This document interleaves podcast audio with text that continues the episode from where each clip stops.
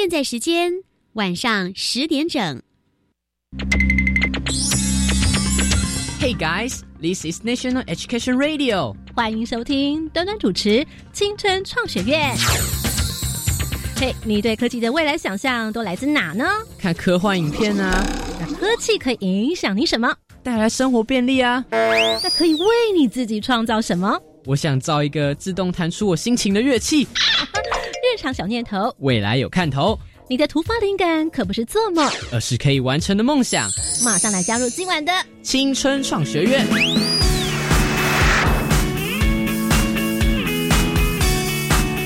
Hello，同学们，晚安！欢迎再次来到清晨创学院，我是端端。在每个礼拜一的晚上，端端和同学们一起来分享非常有趣的生活科技。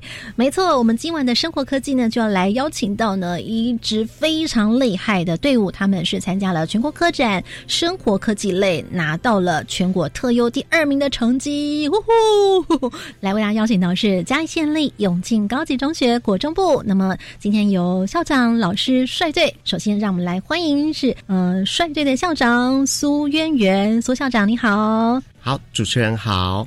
啊、我是嘉义县永庆高中校长啊苏渊源。校长，你是希望特别发展这部分成为学校的特色吗？还是？啊，是的，谢谢主持人哈。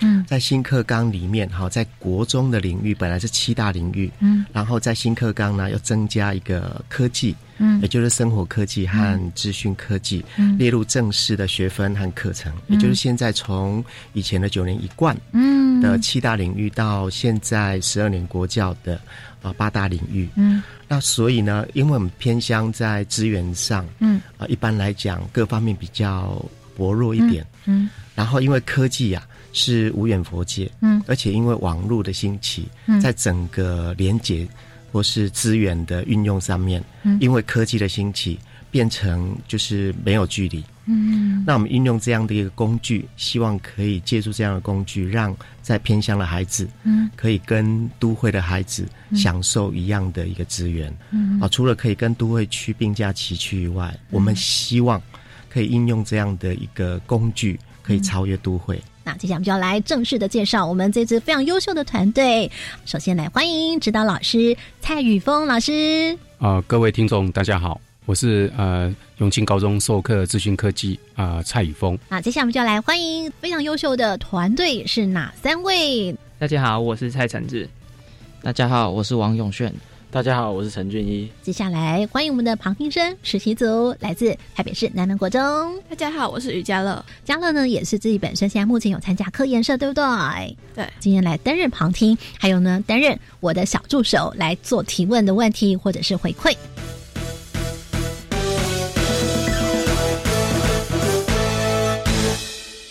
好，那么在节目接下来，我们就来进行今天的第一个单元——快问快答。科学专家来为我们讲题，老师就是蔡宇峰老师。那么由端端来代念啊，这个快问快答的题目。那么线上收听同学，请准备好你的小耳朵，准备接招喽！第一道题目准备喽。请问，在保健室当中，当你在做视力检查的时候呢，你都会用什么样的方式来告诉护士阿姨这个缺口的方向，知道吧？缺口的方向前面是不是有那个好像小精灵的那个嘴巴开口的那个方向？缺口的方向用哪一种方式呢？一手势，二说话，请作答。一，一大家全部都答一。请问校长哪一个先抢先了？我偏袒一下好不好？所以第一动作快的是军一，军一，军一，军一，对。俊一的动作最快。来，我们邀请老师呢帮我们解答，答案是一吗？呃，答案是一手势。俊一险胜一分。接下来我们要问第二道题目喽。刚刚是暖身，接下来呢？请问，让远处的人能够来收到你的资料，远处的人能够收到你的资料。请问这个资料储存在哪个地方最适合呢？答案有三个哦，三选一哦。一随身碟，二云端资料库，三光碟片。一二三，请作答。二那我们现在呢，就暂时以速度的分数来说，大家同登同分。但是答案是吗？来，请蔡老师，请解答。呃，正确是云端资料库。嗯，为什么要特别出这道题目啊？这好像有一点上分呢，好简单哈、哎，云端资料库，你觉得说一般的同学应该要有些怎么样长知识吗？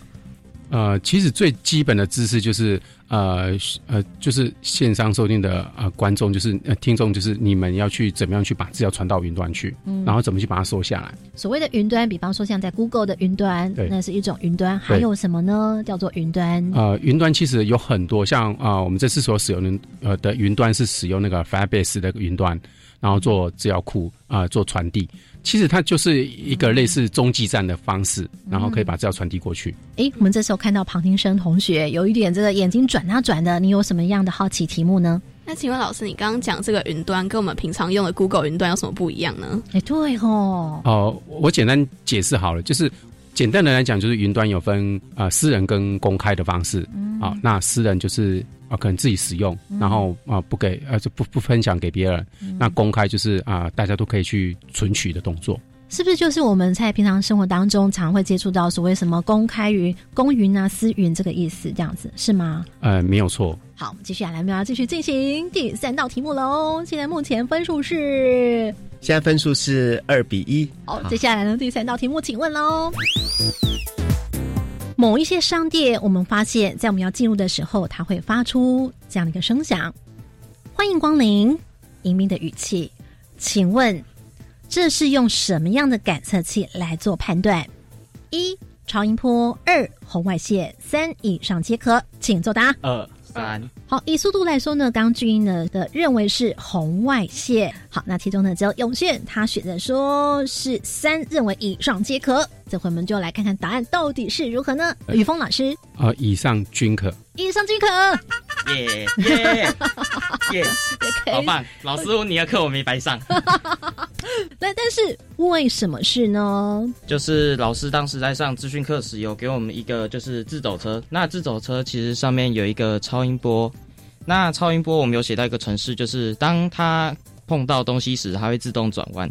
所以像是假如我们走进店家时，会发出“你好，欢迎光临”，其实也可以利用红外线或者超音波来达成这种呃这种机器。请问一下，雨峰老师，同学有没有答对？呃，答对，没有错。呃，其实这两个感测器实际上是都可以，嗯只是应用的领域。是庞天生为什么会认为是红外线呢？因为平常会听到的说法就只有讲那是红外线而已，但是好像没什么听过那是超音波的这种。你常常听到红外线，你知道怎么样叫做红外线吗？常常听到有人说这是红外线，这是红外线，但是它实际上到底是什么东西，好像也没有很清楚的去了解过。那当我们说到红外线的时候，你会联想到什么？第一个想到的会是平常上课会用到那种简报笔吧？哎，请问一下，于峰老师他说的是吗？呃，简报笔如果是指示，那个是镭射。哎，但是红外线是可见光还是不可见光？你知道吗？不可见光。不可见光嘛，对不对？哎，呃，没有错，因为红外线本身就是红色嗯啊、的波波波光里面的那个在以外的那个光线叫红外线。嗯，所以红外线是红外线，镭射是镭射。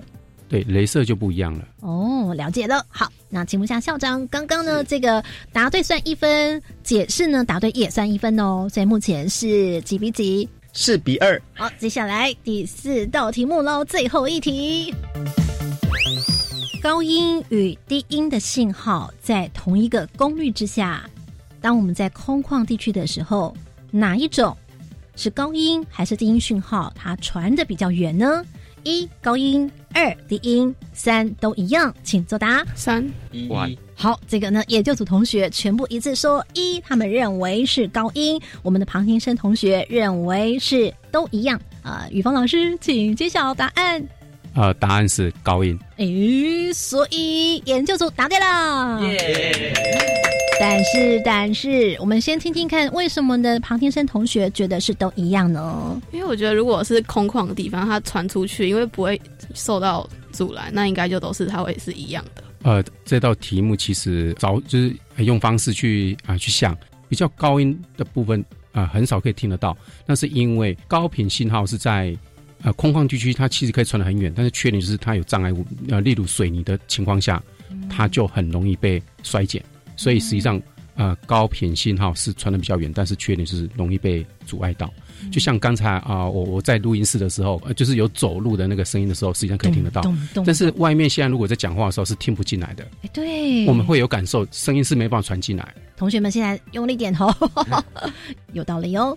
好，今天的快问快答为什么会出这三道题目呢？跟我们同学的研究有非常深刻的关系。所谓的高频低频这件事情，跟你们的研究关系是在于，嗯在于呃传递，就是它感测的距离会比较远一点。哦，了解了。所以红外线的感测距离到底有哪些差别呢？呃，差别就是在呃近跟远。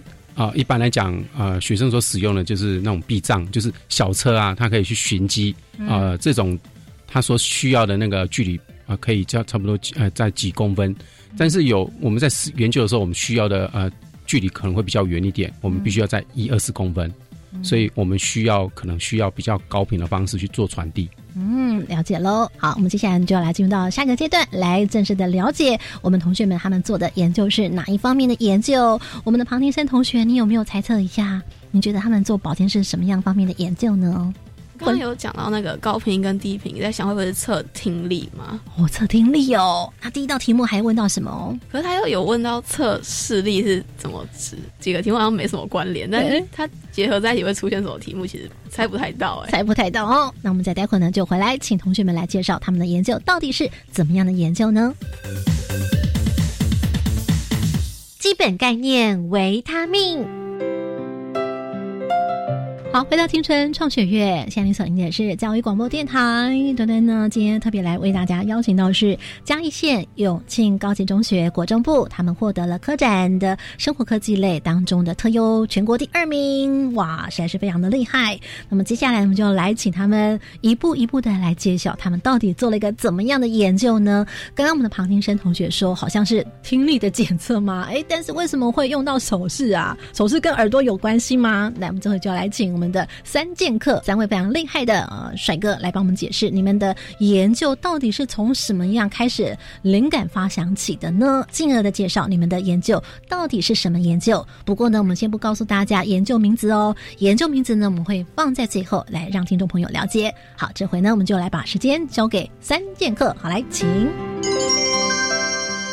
那我们的研究灵感跟动机啊，就是参加地方课展，嗯 学习到红外线如何应用。对，就红外线利用手势来把灯光变强变弱。上课的时候有学到这些是不是？呃，对，还有包含去年科展有学习到这些事情。哦，我已经有一点点出街的经验了，对不对？对，然后那时候就是我跟陈志嘛，就是两个人去科展过后，你跟同学对我跟同学，然后到后面就是开学了，然后要做视力检查，嗯。然后我们发现其实视力检查中间过程大概就是要一个班就要花一节课，其实很麻烦。嗯，然后那时候我们就觉得可以可以改善这个视力检查，嗯但是我们发现我们人手好像有点有点不足，所以我们就找军医过来一起帮忙。找其他同学。对。刚刚我们的庞先生有听到了，灵感动机来自于就是看到在做视力检查的时候，通常一个班就会花上差不多一节课的时间来做。你有注意到这个情形吗？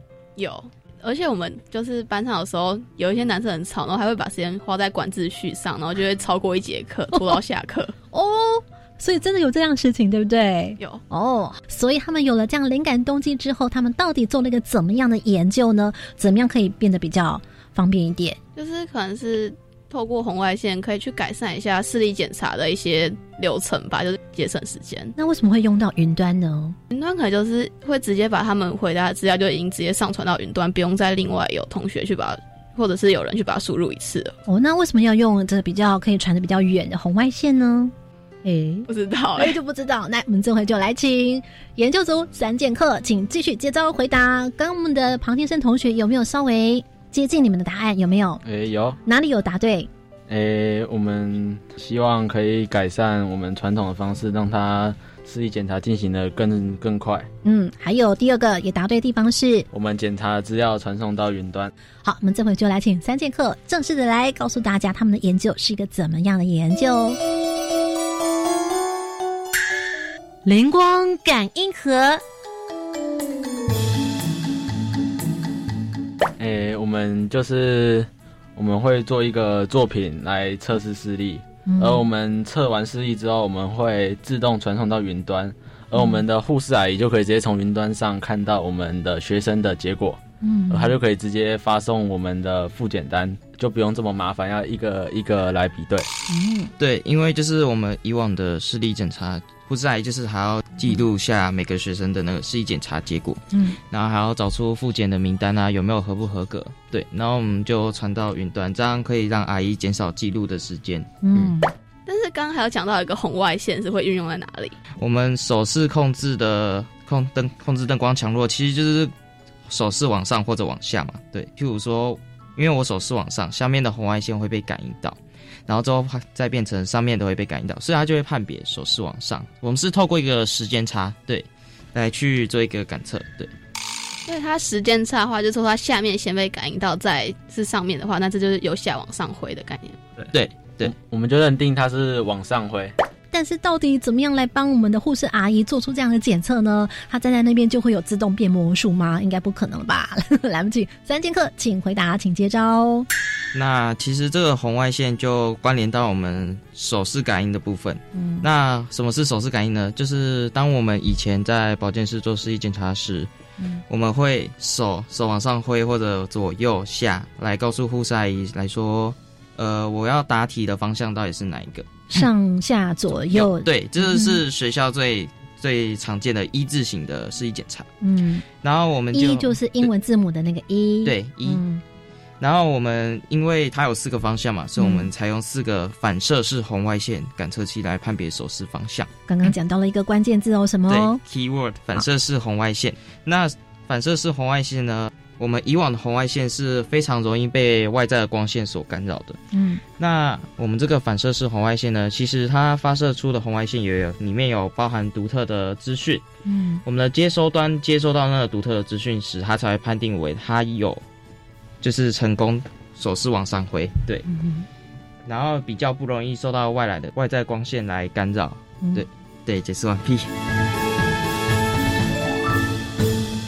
这回我们就来听听看我们的旁听同学嘉乐，你刚刚收到的关键字，你听到了他们到底是一个怎么样的研究？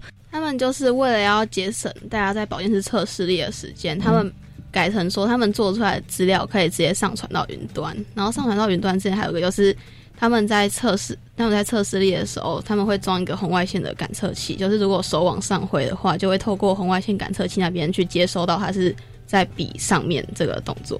只是往上面挥而已吗？还是呃，四个方向都有。嗯，应该不是只有往上挥这件事对对对情吧？，要不然的话，视力检查就很简单。对不对？待会请问一下雨峰老师有没有些什么样想要特别补充？呃，其实刚才啊、不管是呃嘉乐或者是呃嗯我三个学生，其实能讲到重点，就是因为以往呃视力检查的时候，就是呃护士阿姨她一定会透过看到学生的手势哦、嗯上下左右，嗯然后去去得知说啊、他能不能看得到那个缺口，就是一字形那个一英文是那个一字形。嗯那我们是使用红外线啊、来取代，就是护士阿姨就不用再去看了，因为它可以去呃感应学生所看到的手势方向，快速的方式把资料呃收集起来之后转到云端去。好，以上的说明，我想呢，线上收听同学大概现在目前有个想象，那我们就请嘉义县永庆高级中学国中部这个获奖团队来介绍你们的研究，名字是那我们的研究名字是“事实不惑”，以 IOT 颠覆事检之探讨。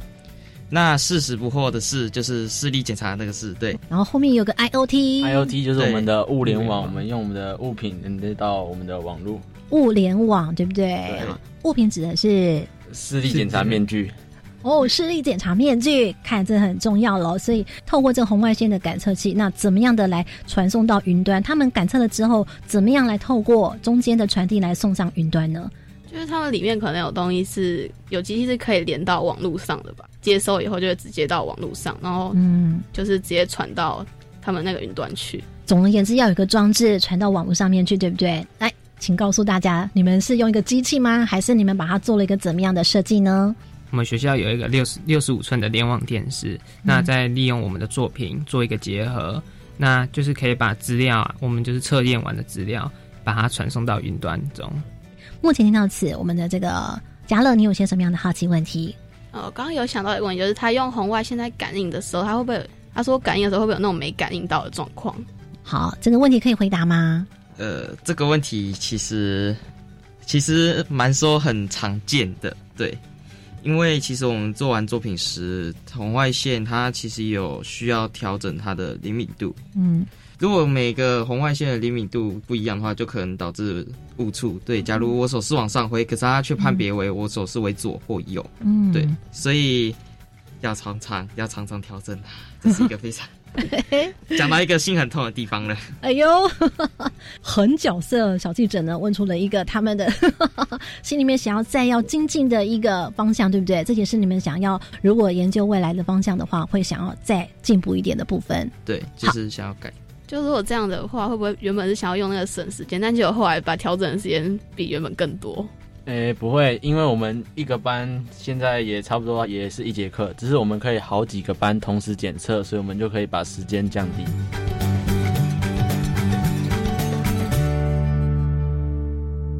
好，回到天成创学院，我想请问一下我们的这个嘉乐同学，你到保健室里面去做检测的时候，视力检测出题是由谁出题？出题通常就是保健室阿姨会拿个类似像是那种遥控器的东西去对那个荧幕一直按按按。你在做回答的时候，你的一只手左右手在做什么事情？呃，会是一只手拿着那个罩子，去是就是遮住一只其中一只眼睛，然后拿一个遮眼棒，对不 对？另外一只手就做，另一只手会是去比那个缺口的方向。嗯，传统的视力保健是这么样做检测的。那请问一下研究组同学，你们就是在这部分做了不同的。其实他刚刚有提到，就是另外一只手要拿着遮眼棒嘛。那其实我们我们是使用四伏马达来代替我们的遮眼棒，因为我们以往拿着遮眼棒时，需要从另外从另外一只眼换到，就从左眼换到右眼，差不多是这样。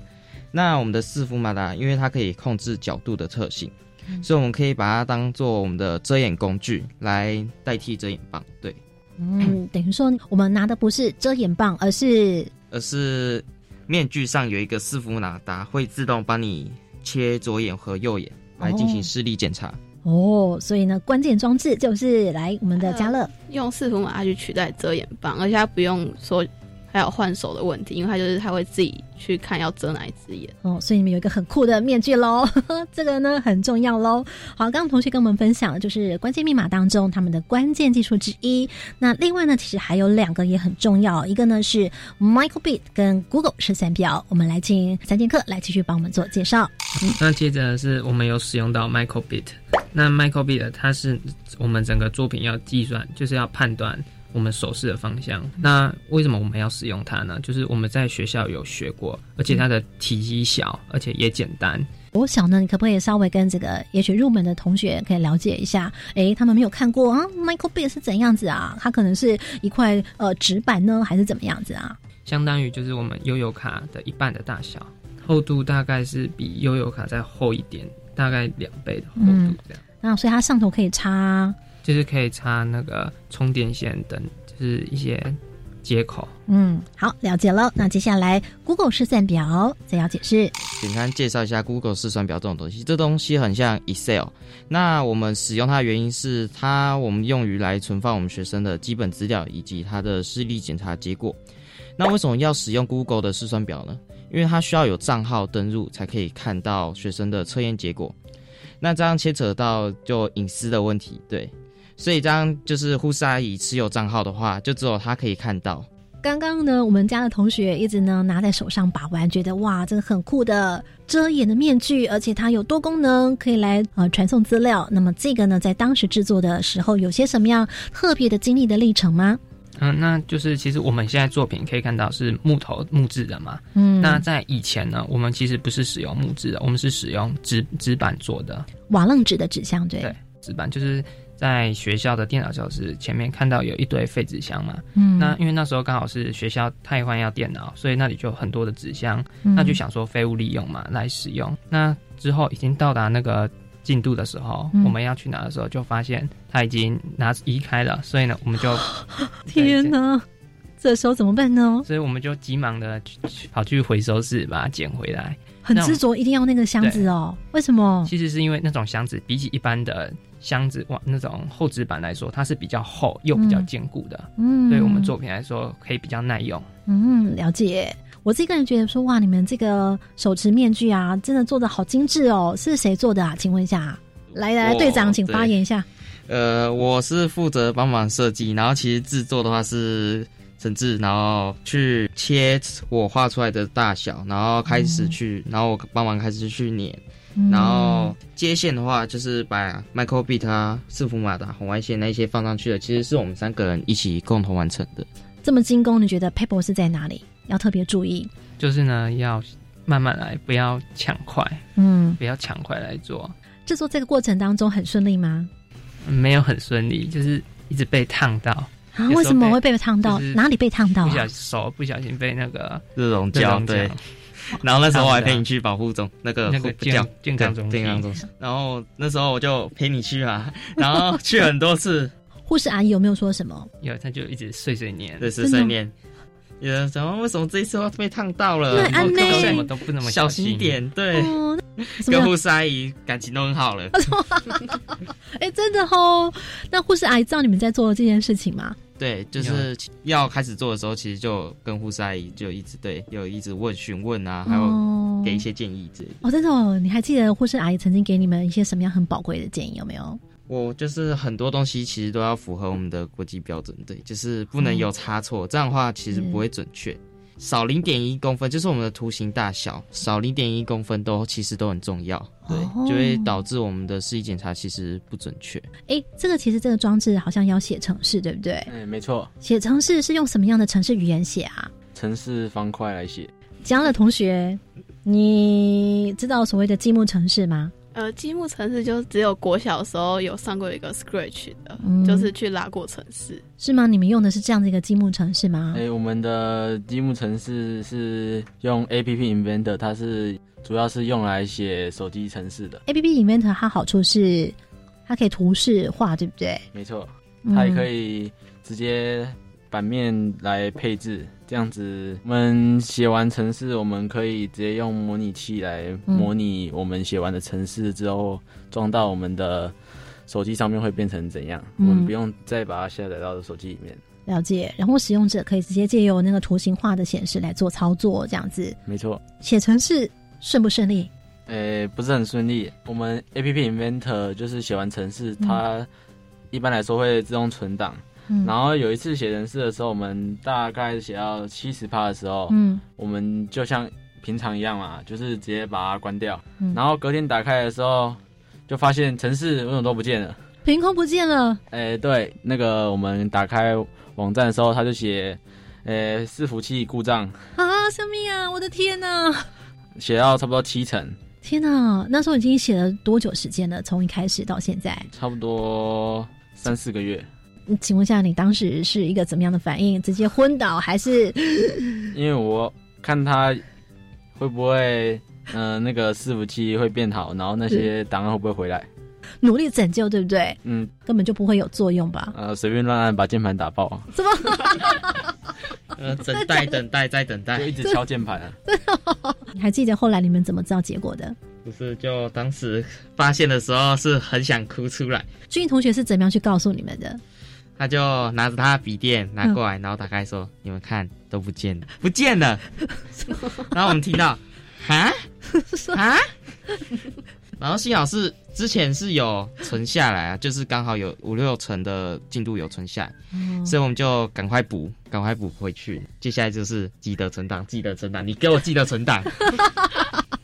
有没有听到？你记得给我存档。蔡老师在旁边一直呵呵呵呵，笑容有点很奸诈。难道你没有提醒同学要备份吗？呃，我想在这个广播电台，我顺便也提提供一些给呃听众。嗯其实我在他们在一年级进来的时候，我就有在跟你们聊说，有一个关键因素，你必须备份资料，就是你这个档案是独一无二。